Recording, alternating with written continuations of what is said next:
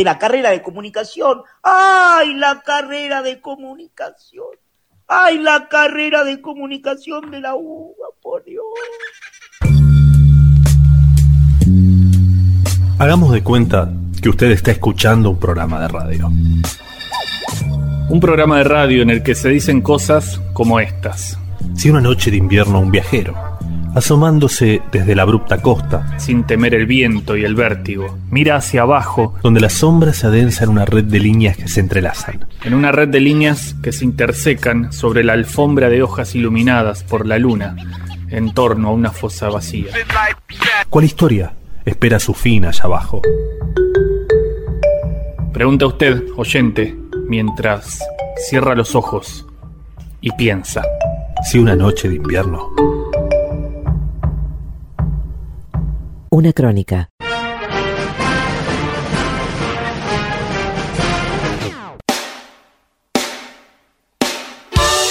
La crónica es la narración de un suceso real ocurrido en un tiempo determinado. Crónica se deriva de la palabra griega cronos, que significa tiempo. He wakes up in the morning, does his teeth bite to eat, and he's rolling,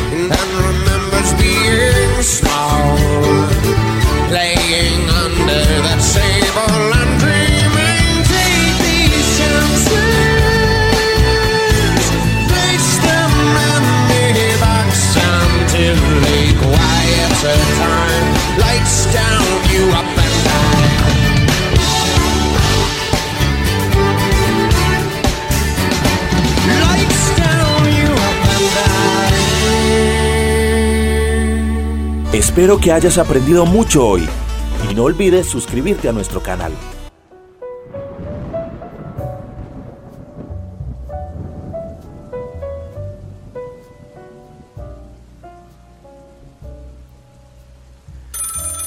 Cierto día de principios de septiembre de 1967, el año de la primera marcha sobre el Pentágono, el teléfono sonó por la mañana y Norman Mailer, siguiendo su principio de los juegos tácticos de guerra y del juego de azar, descolgó el auricular.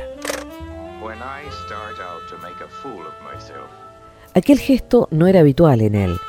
Como la mayoría de quienes tienen los nervios lo bastante sensibles como para mantenerlos bien revestidos de carne, detestaba el teléfono. Un exceso de teléfono hacía penetrar cierto equivalente psíquico de la electricidad estática en los rincones más íntimos de su cerebro. Sus defensas, por tanto, eran muchas y variadas. Disponía de un contestador automático, de una secretaria, de ocasionales miembros de su familia que descolgaban el teléfono por él. No, no fomentaba su participación personal en los asuntos telefónicos y había ocasiones en que se negaba a hablar incluso con los viejos amigos. Entonces, tocado por débiles asomos de remordimiento, lo llamaba al cabo de unos días.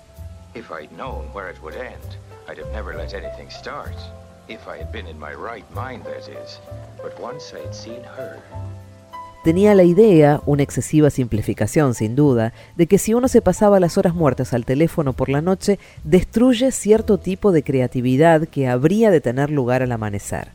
Ni que decir que nada respetable podía esperarse de una jornada cuya mañana empezara al teléfono, y de hecho, en las temporadas en que escribía, veía todo asunto tratado vía teléfono del mismo modo que un árabe miraría a un cerdo. Pero la mente de Myler no carecía de cierta complejidad. Del mismo modo que la generación siguiente habría de agujerearse el cerebro con anfetaminas, él había dado a su cabeza la textura de un buen queso gruyère. Años atrás había sometido su firmamento intelectual a todo tipo de erosiones al consumir dosis moderadamente promiscuas de whisky, marihuana, seconal y bencedrina. Ello le había producido la ilusión de ser un genio, tal como una década después habría de verse a sí misma toda una generación de niños en sus celestiales viajes de LSD. Sin embargo, ahora que volvía a disponer de un cerebro activo, solo parcialmente afectado por viejos escarceos con las drogas, Myler era enemigo de las drogas. Si bien podía fumarse un porro de cuando en cuando, por los viejos tiempos o en reconocimiento de la probabilidad de que el buen sexo había de ser tan bueno que era innecesario experimentarlo en marihuana, Sí, todavía. Myler no aprobaba ninguna droga. Pero para ser fieles a nuestra crónica de los hechos, lo mejor será hacer constar que su primera reacción fue de congoja. No deseaba hablar con el hombre que se hallaba al otro lado de la línea. To whom this may concern, I go by stranger. And I lived by a particular set of rules. Rule number one don't make friends. Era un escritor llamado Mitchell Goodman, Mitch Goodman, como lo llamaba todo el mundo. Era un tipo muy estimable, y Myler no podía decir de él sino cosas halagüeñas. Incluso había dedicado una reseña ditirámbica a la novela bélica de Goodman, obra poética y sombría sobre la Segunda Guerra Mundial que le había llevado unos ocho años escribir y que merecía un ditirambo. El cerebro de queso gruyer de Myler, pese a ello, no lograba recordar el título en aquel momento. Pero eso no hacía el caso. La razón por la que Myler no quería hablar con Goodman era doble. Uno, sabía que Goodman tenía mejor carácter que él. Rule number two don't share personal information. 2. Sabía que le iba a pedir algo nada fácil de declinar y harto gravoso de realizar. Además, Goodman pertenecía a esa clase de conciencias lúcidas que insisten en ser solemnes, como si las fuerzas del universo, interesadas en que el equilibrio terreno no desaparezca por completo, hubieran decidido que si los hombres de conciencia lúcida fueran alegres, quizá a todo mortal le apetecería llegar a poseer tal conciencia, con lo que sin duda el juego habría terminado. Myler conocía a Goodman desde hacía 20 años. Si no recordaba mal, eran casi de la misma promoción de Harvard. Myler pertenecía a la del 43. La próxima reunión de antiguos alumnos sería ya la vigésimo quinta. Ambos eran de Brooklyn, ambos se habían casado jóvenes, se habían encontrado en París en 1947. La última vez que Myler había oído hablar de Mitch Goodman fue cuando éste encabezó el pequeño grupo contestatario que abandonó el gran salón de banquetes del hotel donde Hubert Humphrey se disponía a dirigir la palabra al misceláneo clan de literatos y críticos del mundillo literario norteamericano en ocasión de los actos que festejaban el Premio Nacional del Libro en marzo de 1967. Myler no había asistido. Llevaba varios años boicoteando el evento. No es que tal postura le importara a nadie, pero Myler pensaba que era lo mínimo que podía hacer, ya que jamás un libro suyo había sido tenido en cuenta para el premio y menos aún galardonado. Pero recordaba haberse alegrado de no haber asistido, porque en caso de haberlo hecho, habría estado dispuesto a abandonar el salón con Mitch Goodman. Probablemente había que protestar contra la guerra de Vietnam en cuantas ocasiones se presentaran, y cualquier tentativa de retorcerle las narices a Hubert Humphrey era en toda circunstancia digna de aplauso. Pero el éxodo de la Asamblea del Premio Nacional del Libro, como no era difícil de predecir, fue exiguo, cual un puñado de peregrinos, y según todas las crónicas, no lejano a lo grotesco. Jules Pfeiffer abandonó el local con los contestatarios y luego volvió sigilosamente para asistir a una fiesta en honor a Humphrey. La estrella de Pfeiffer no ha ganado brillo desde entonces. However, these young were not. And that's maybe the reason why I start out in this story a little bit like a hero, which I most certainly am not.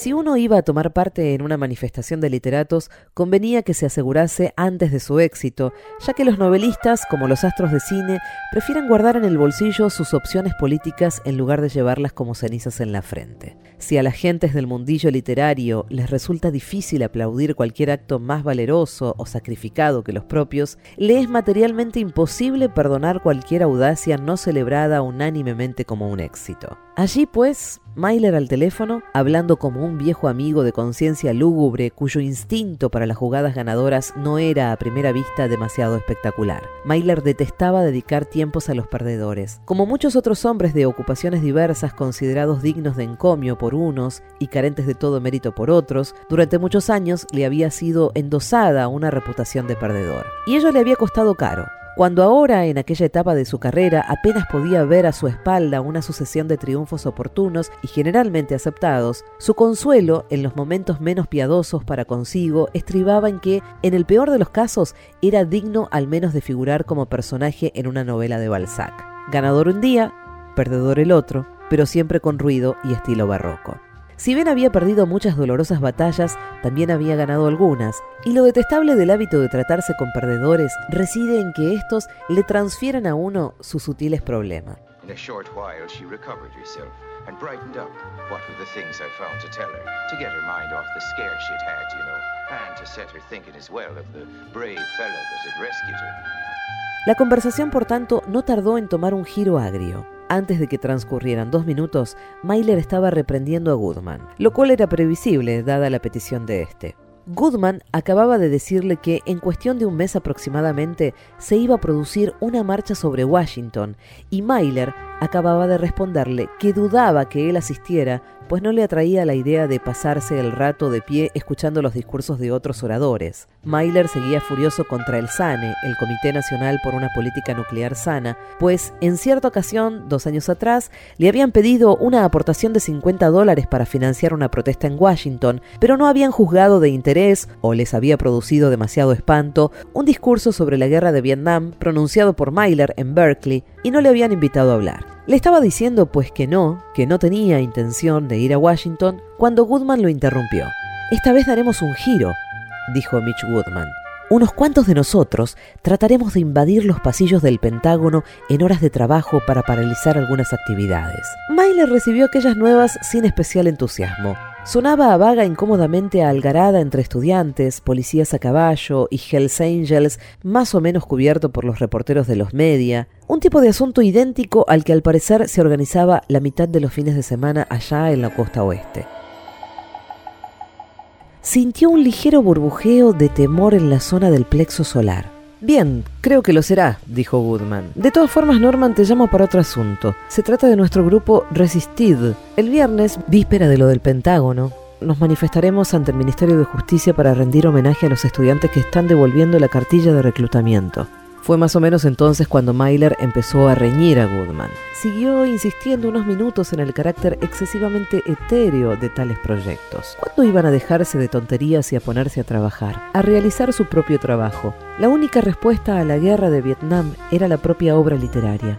A medida que hablaba, Myler iba reparando en que llevaba meses sin escribir nada que mereciera la pena. Había dedicado su tiempo a hacer películas, pero aún así no importaba, porque en lo que se refería a protestar contra esa guerra, él había hecho tanto como el que más. En su discurso de 1965 en Berkeley, había atacado a Johnson en una época en que muchos de entre la turba que hoy tanto se oponía a la guerra aún entonaban Hello Lyndon. Myler, henchido de tan probos recuerdos, regañaba a Goodman pisando casi a fondo el pedal del órgano.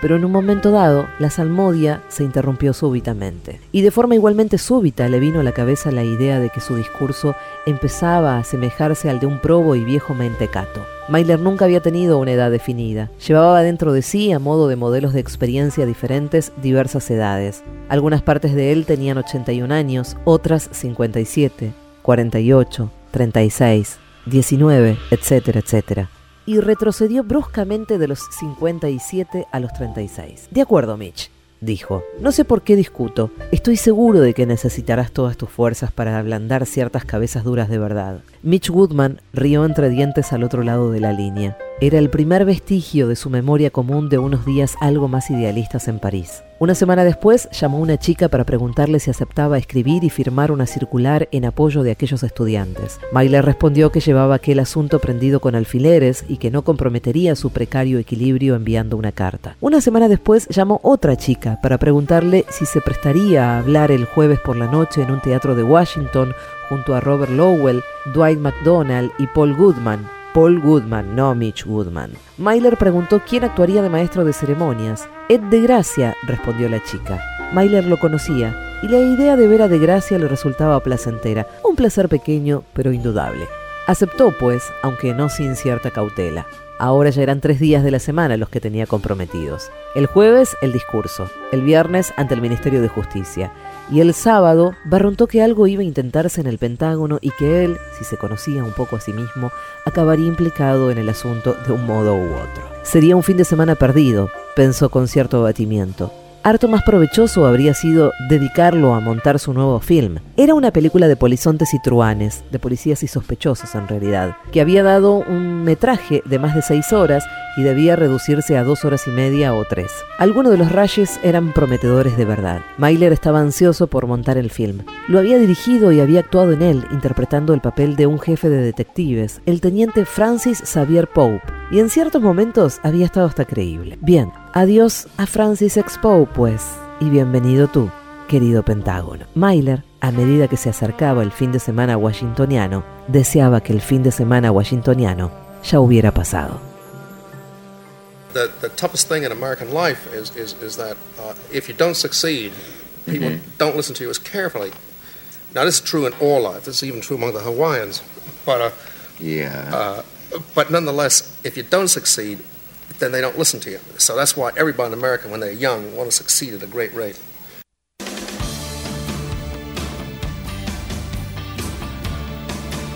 Norman Mailer, Los Ejércitos de la Noche.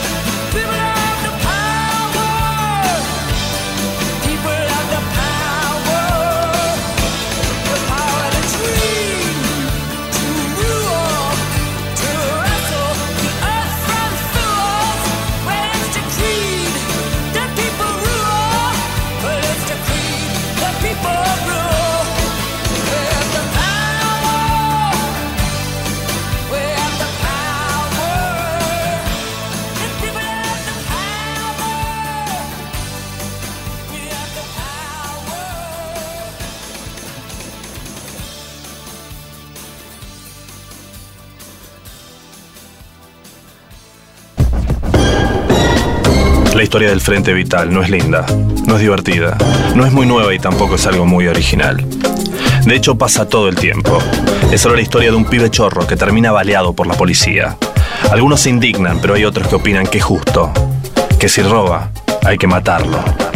El Frente es un pibe que nace en la pobreza, que no tiene para morfar, que sus viejos tampoco tuvieron para morfar.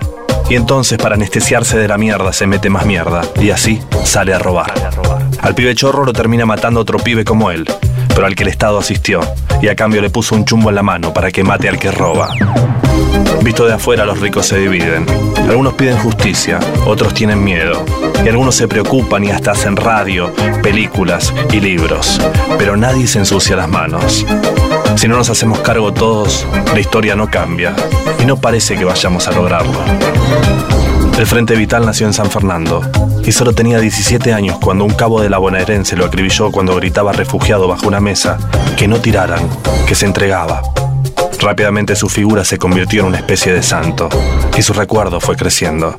El frente robaba, sí, pero no robaba en el barrio. Pero no se metía con los tranzas de la falopa, no saqueaba a las viejas y todo lo que afanaba lo repartía entre los suyos.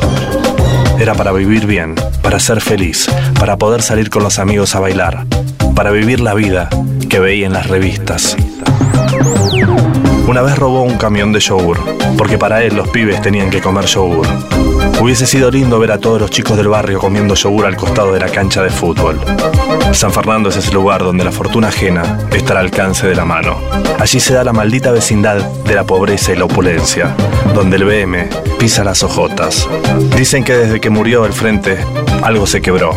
Los pibes de ahora no tienen el código que tenía el frente y ya no se conforman con comprarse zapatillas ni con conseguir una Mac o una PlayStation. Ahora también está el paraíso artificial del Paco o ponerse a tomar las pastillas de la ansiedad del pequeño burgués diluidas en el peor vino tinto. Vino tinto que vende el almacenero, al que tarde o temprano van a robar porque ya no hay código, no hay iguales, ya no existe el milagro de salvarse, de zafar. Al que nace en la violencia, para sobrevivir tiene que ser guapo. Y el frente era guapo, guapo. Y según dicen, tuvo la fuerza de corazón para conocer el respeto. Guapo. Nacer pobre te da enemigos. Y la policía es la primera que te ataca.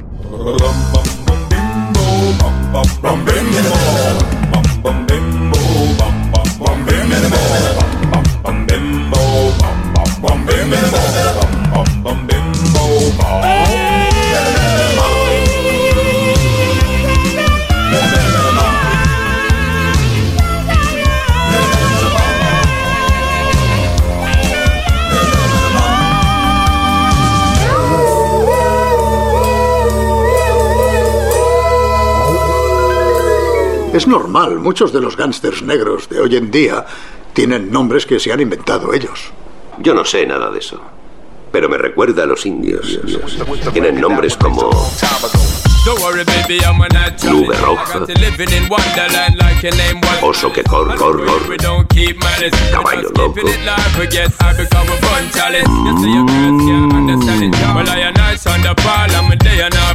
on it. So tell your sister and get on it. I make we roll in at the right pop the crisp, pop the crisp wallet. You can take me there. That's right.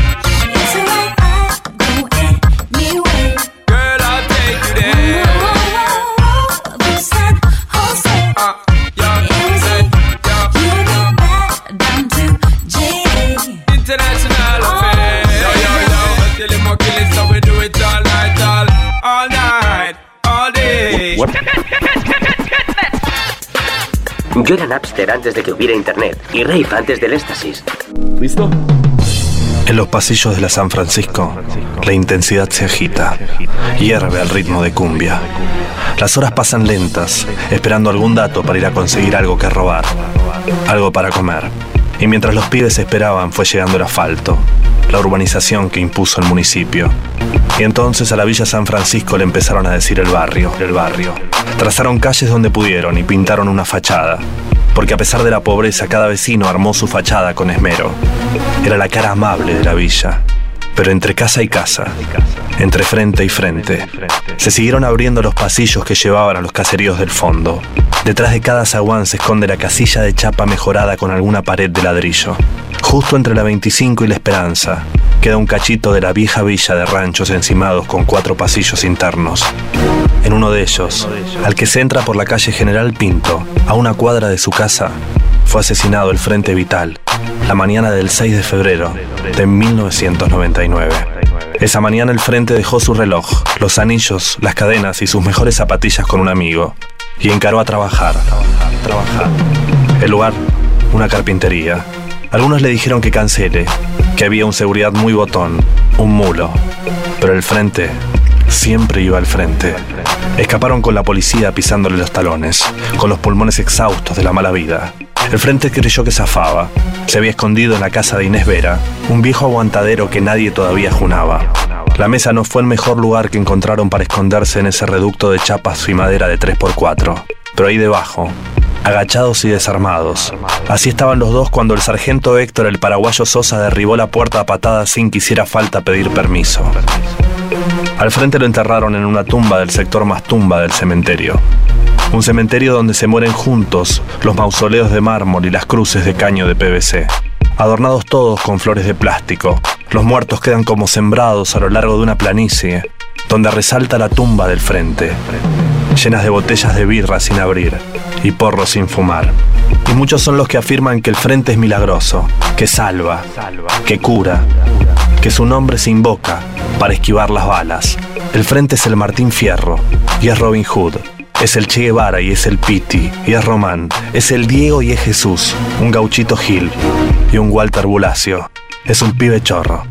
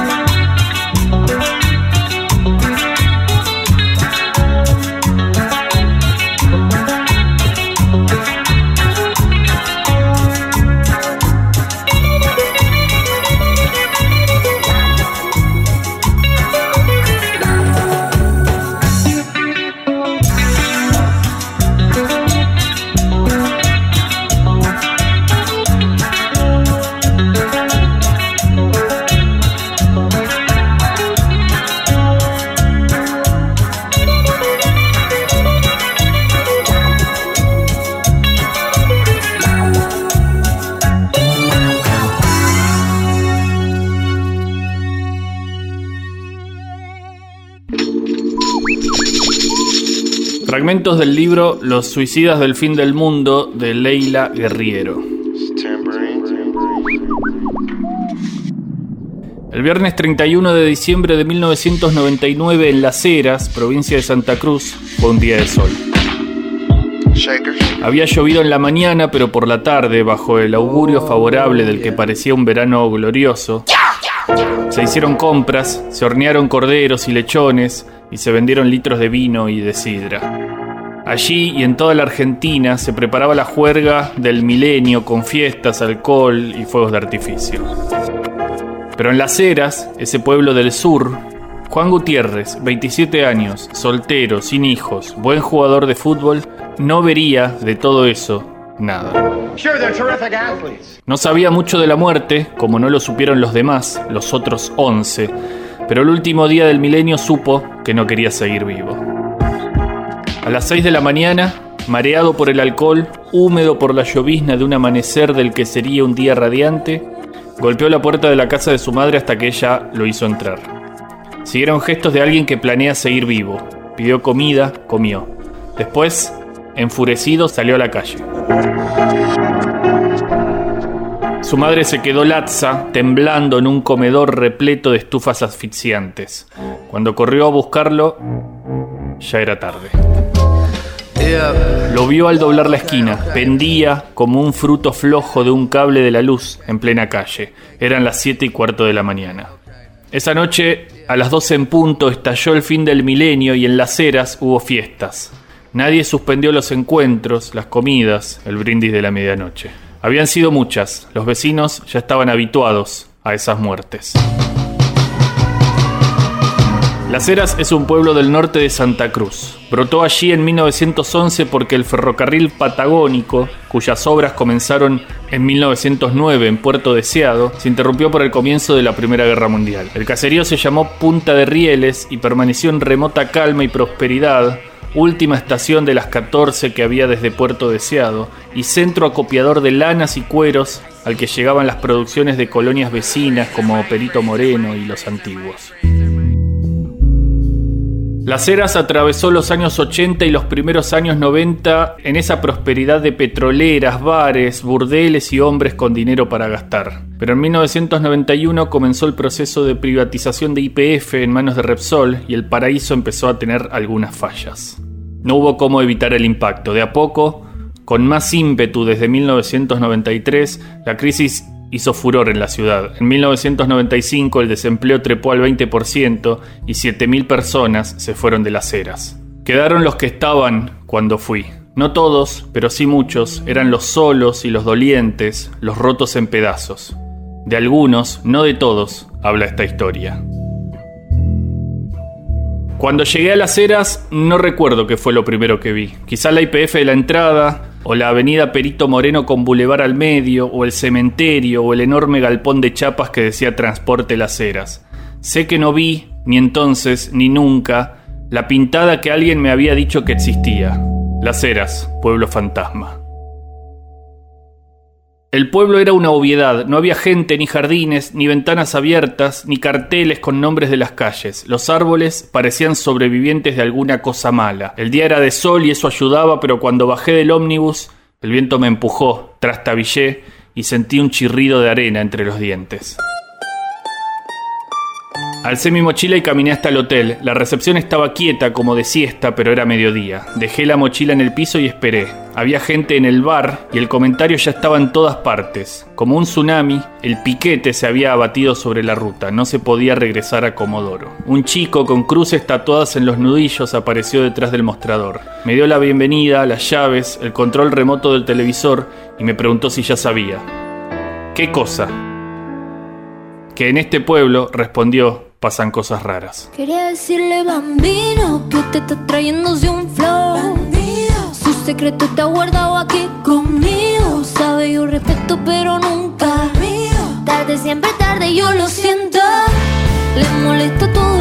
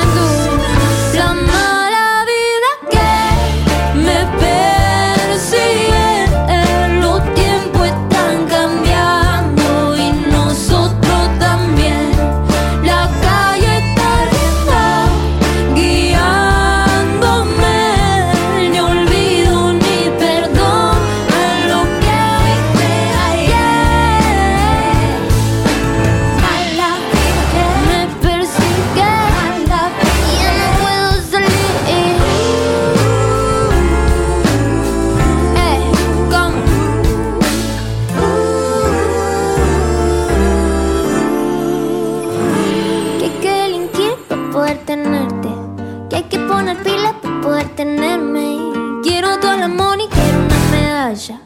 Por descartar giles que no dan la talla. Y vueltas de tres yo sonando en alta. Que a la cuenta en esos haters no le da la nafta. Tener lo que presumen jamás me hizo falta. Casi sin querer lo mío se destaca. Y guapo traquetero. Siempre quiere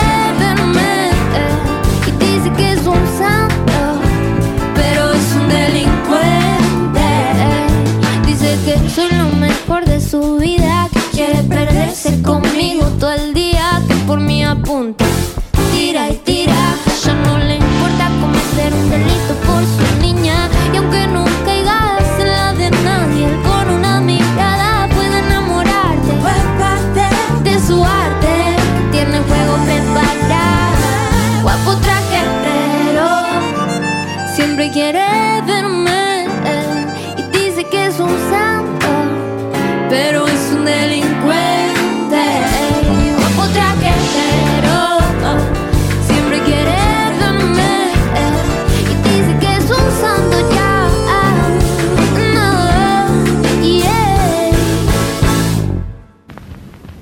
Roberto Art.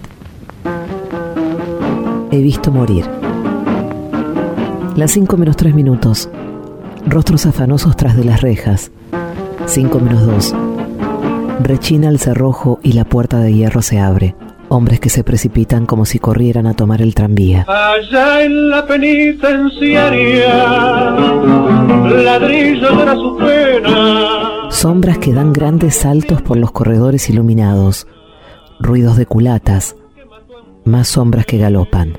Todos vamos en busca de Severino Di Giovanni para verlo morir. La letanía. Espacio de cielo azul. Adoquinado rústico, prado verde. Una como silla de comedor en medio del prado. Tropa, Mauseres, lámparas cuya luz castiga la oscuridad. Un rectángulo, parece un ring, el ring de la muerte.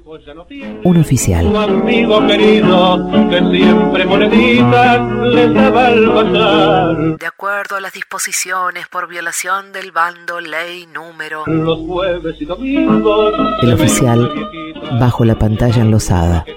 Frente a él, una cabeza, un rostro que parece embadurnado con aceite rojo, unos ojos terribles y fijos, barnizados de fiebre, negro círculo de cabezas. Es Severino di Giovanni, mandíbula prominente, frente huida hacia las sienes como la de las panteras, labios finos y extremadamente rojos, frente roja, mejillas rojas, ojos renegridos por el efecto de la luz, grueso cuello desnudo, pecho ribeteado por las solapas azules de la blusa, los labios parecen llagas pulimentadas, se entreabren lentamente y la lengua, más roja que un pimiento, lame los labios, los humedece. El barrio no extraña sus dulces serenatas, ya no se oyen más. Ese cuerpo arde en temperatura, paladea la muerte. Artículo número Ley de Estado de Sitio, Superior Tribunal, visto, pásese al Superior Tribunal de Guerra, Tropa y Suboficiales. Que preso está, de vuelta la viejita, los hijos preguntan. Di Giovanni mira el rostro del oficial. Dios solo. Proyecta sobre ese rostro la fuerza tremenda de su mirada y de la voluntad que lo mantiene sereno. Estamos probando. Apercíbase al teniente, rizo patrón, vocales, tenientes coroneles, bando, dese copia, fija número. Di Giovanni se humedece los labios con la lengua. Escucha con atención. Parece que analiza las cláusulas de un contrato cuyas estipulaciones son importantísimas. Mueve la cabeza con asentimiento frente a la propiedad de los términos con que está redactada la sentencia. Dese vista al ministro de Guerra, sea fusilado, firmado, secretario.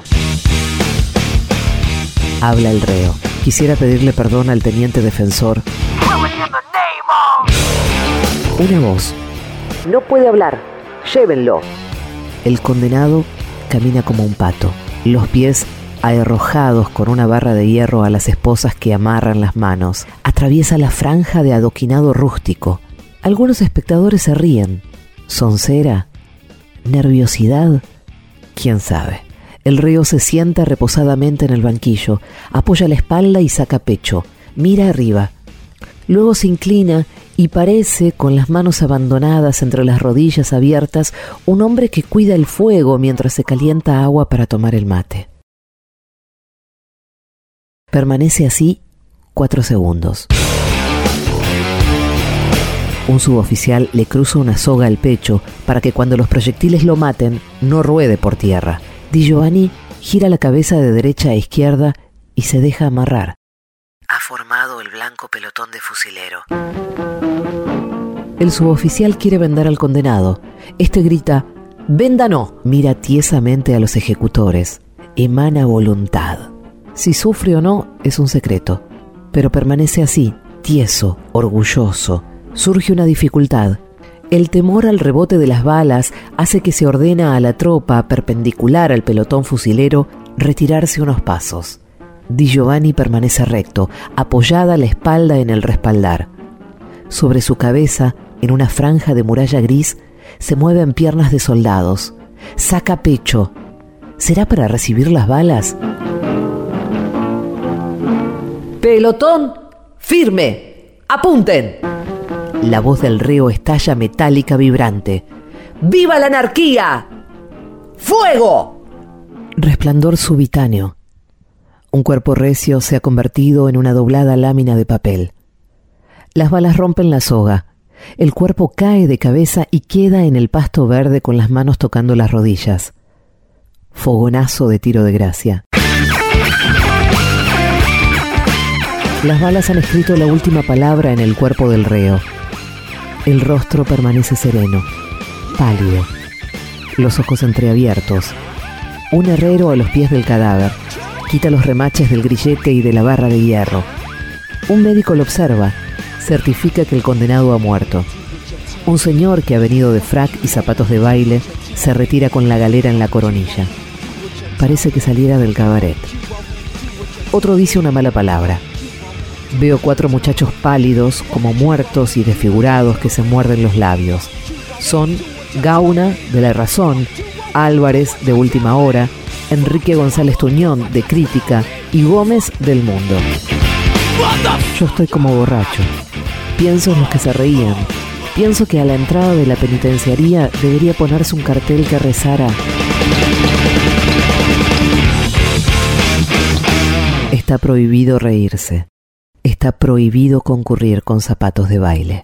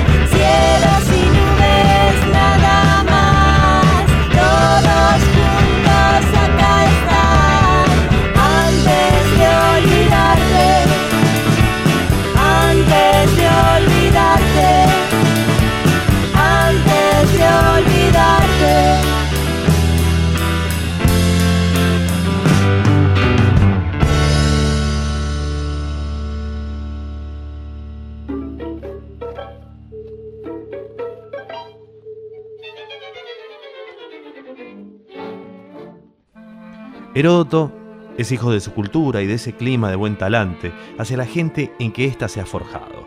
Es una cultura de largas y hospitalarias mesas, a las cuales en tardes y noches cálidas se sientan muchas personas juntas para comer queso, aceitunas, para tomar vino fresco, para hablar. Ese espacio abierto, sin paredes que lo limiten en la orilla del mar o en la falda de una montaña, es precisamente lo que libera la imaginación humana. El encuentro brinda a los contadores de historias una oportunidad para lucirse, para improvisar torneos espontáneos en los que acaban llevando la voz cantante a aquellos que saben contar la historia más interesante, relatar el acontecimiento más extraordinario. Los hechos se mezclan con las fantasías, se confunden los lugares, los tiempos, nacen las leyendas y los mitos.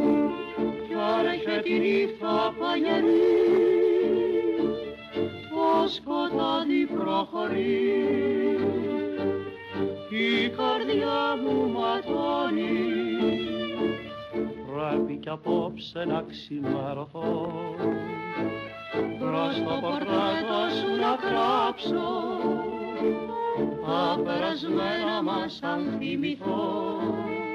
Τα σουβενίρ σου σαν ξεθάψω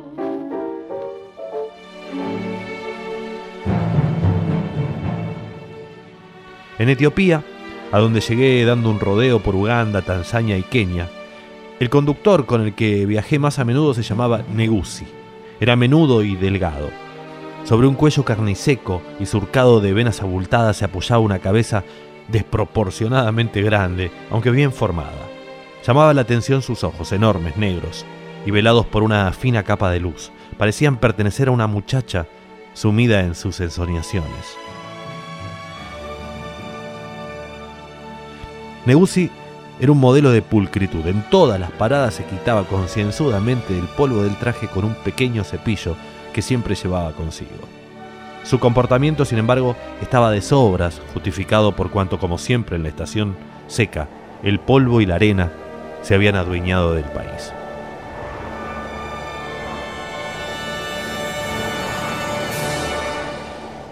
Mis viajes con Negusi me reafirmaron una vez más en la convicción de que la figura de otra persona entraña una riqueza extraordinaria de lenguajes. Basta con intentar descifrarlos y detectarlos. Acostumbrados a comunicarnos exclusivamente a través de la palabra hablada o escrita, no nos paramos a pensar en que se trata tan solo de una de las muchas maneras de comunicarse que en realidad existen. Y es que todo habla. La expresión de la cara y de los ojos, la gesticulación de las manos, el movimiento del cuerpo, las ondas que emite este último, la ropa, la manera de llevarla, y decenas de otros transmisores, emisores, amplificadores y silenciadores que conforman la persona y su, como dicen los ingleses, química. Además, ese lenguaje extraverbal, el de la expresión del rostro y el del más mínimo gesto de las manos, es mucho más sincero y auténtico que el escrito y hablado, porque con él resulta más difícil mentir. Ocultar la falsedad y el embuste, por ejemplo. Es muy difícil con las manos. Por eso, la cultura china, con objeto de que el hombre realmente pudiera ocultar unos pensamientos cuya revelación entrañaba peligro, perfeccionó el arte del rostro inmóvil, de la máscara impenetrable y de esa mirada vacía, porque sólo entonces, protegida por ese velo, la persona se podía esconder de verdad. El inglés de Debussy se reducía a tan solo dos palabras. Problem, no problem. Pero con ellas nos comunicábamos en las mejores situaciones. Un buen día nos encontrábamos en las montañas de Goba. Estábamos en medio de un paisaje de montañas rocosas, quieto, desierto, sin un alma.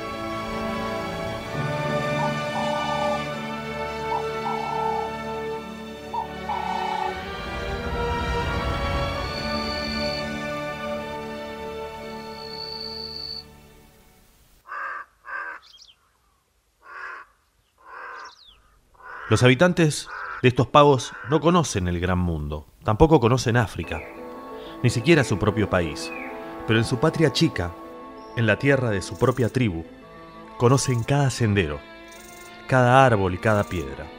Estos lugares no tienen para ellos ningún secreto porque desde niños los han ido aprendiendo, a menudo caminando en la oscuridad, tocando a tientas con las manos los árboles y peñascos junto al camino, palpando con los pies desnudos el curso de un sendero invisible.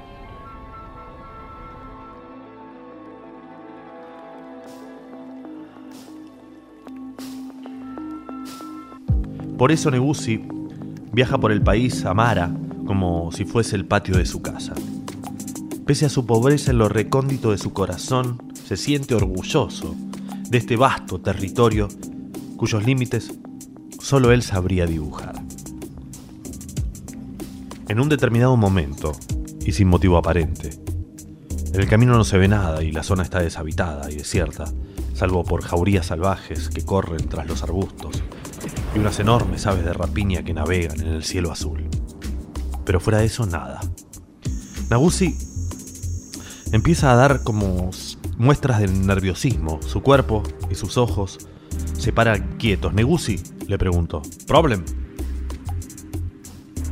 No responde, pero sigue escrutándolo todo con la mirada y veo que está nervioso. La atmósfera en el coche se vuelve tensa. Me empieza a embriagar a mí el mismo miedo. No sabemos lo que nos espera. Viajamos así durante una hora y de repente, después de tomar una curva, Negusi se relaja y visiblemente contento tamborillea en el volante al ritmo de una canción amara. Negusi, le pregunto. No problem. No problem, responde radiante.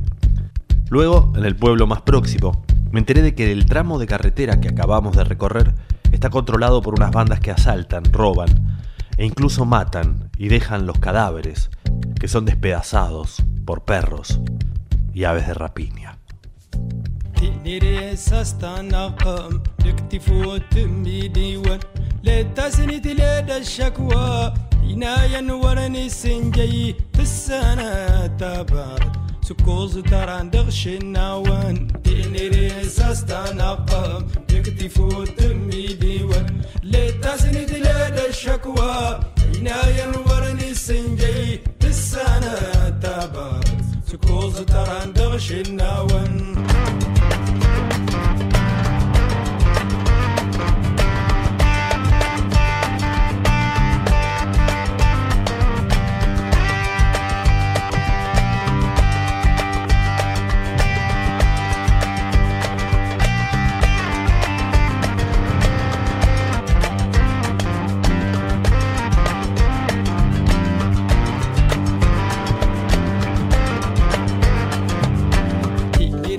استنقم. نكتي فوت تمي ديوت تسانا روم غياما تغدق دور للفلل تسانا ناس السنقار دا تضو اندي دينكر تيني ريس استنقم. نكتي فوت تمي ديوت لتزيد ليد الشكوى. أين ينورني السنجي تسانا تابا سكوز تران تغشي النوم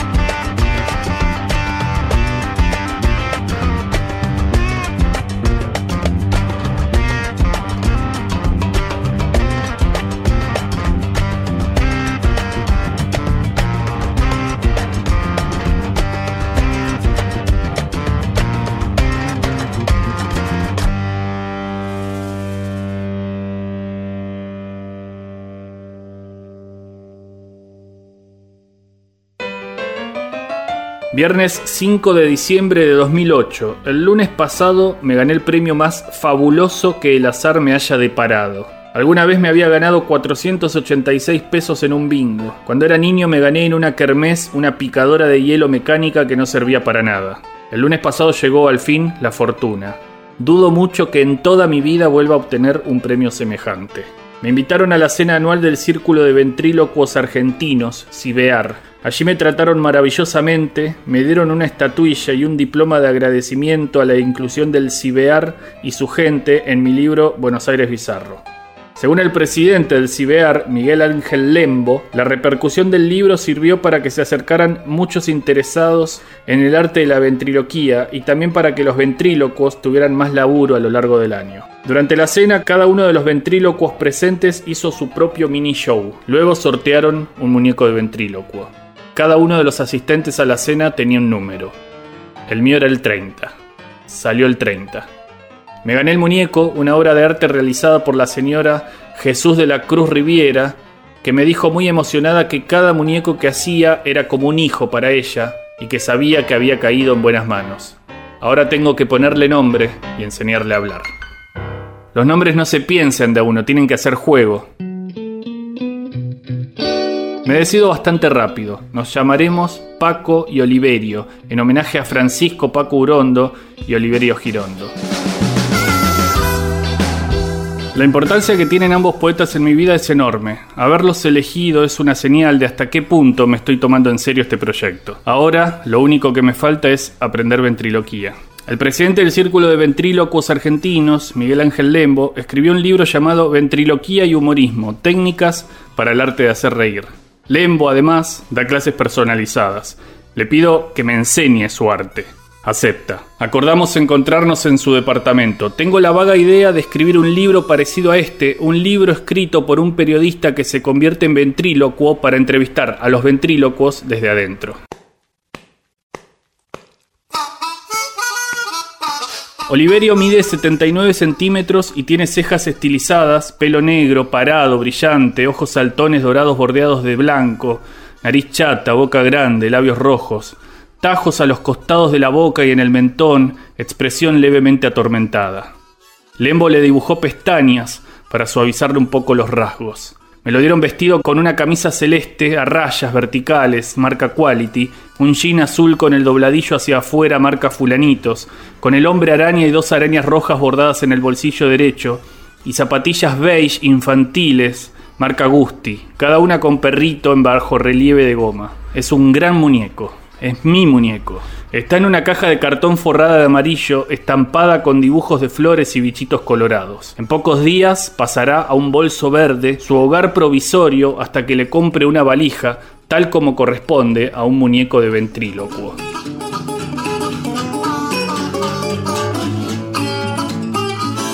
Ahora sí, saco a Oliverio de su bolso. Lo hago despacio. Lo mío es más timorato que cuidadoso. Es cierto que el bolso no ayuda porque Oli se hunde en el fondo, pero ese no es el problema. Vamos a decirlo con todas las letras. El problema es que tengo miedo.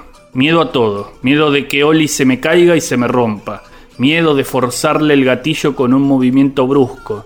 Miedo de que la aventura termine antes de empezar. Oigo una especie de eco siniestro. Las voces de mis padres llamándome manos de manteca, cuando alguna vez se me cayó al suelo en cámara lenta una taza llena de café con leche. Sacudo la cabeza. Sáquelo sin miedo. Con una mano sostenga las piernas, con la otra el gatillo y la cabeza no se le va a caer nunca, advierte Lembo. Hago exactamente lo que me dice. Me relajo. Oliverio ya está fuera del bolso y no se me cayó. Lembo documenta la escena con su camarita. Oliverio se saca fotos con Pascualito, conmigo, con Lembo. Alicia, la esposa de Lembo, nos saca fotos a los cuatro. Es un gran momento y así lo vivimos. Nace una estrella. Fragmentos de Ventrílocuos de Daniel Riera.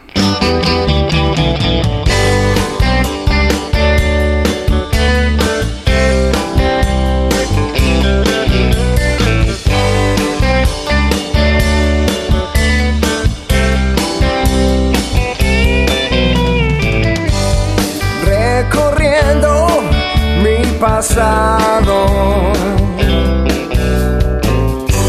No podría olvidar esa noche que empapamos en alcohol.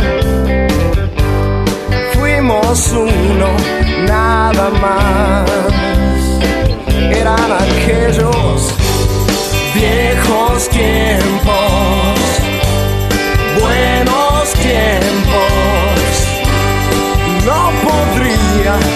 olvidar. Viejos tiempos,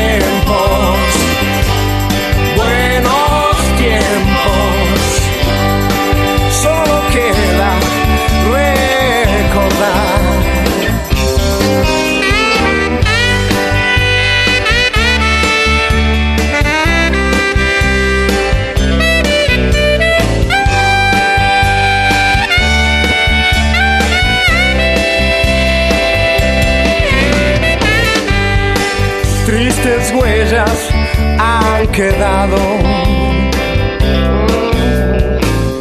Lugares que no existen más pusieron un shopping. Los amigos y mi vieja que no está más acá. Solo queda recordar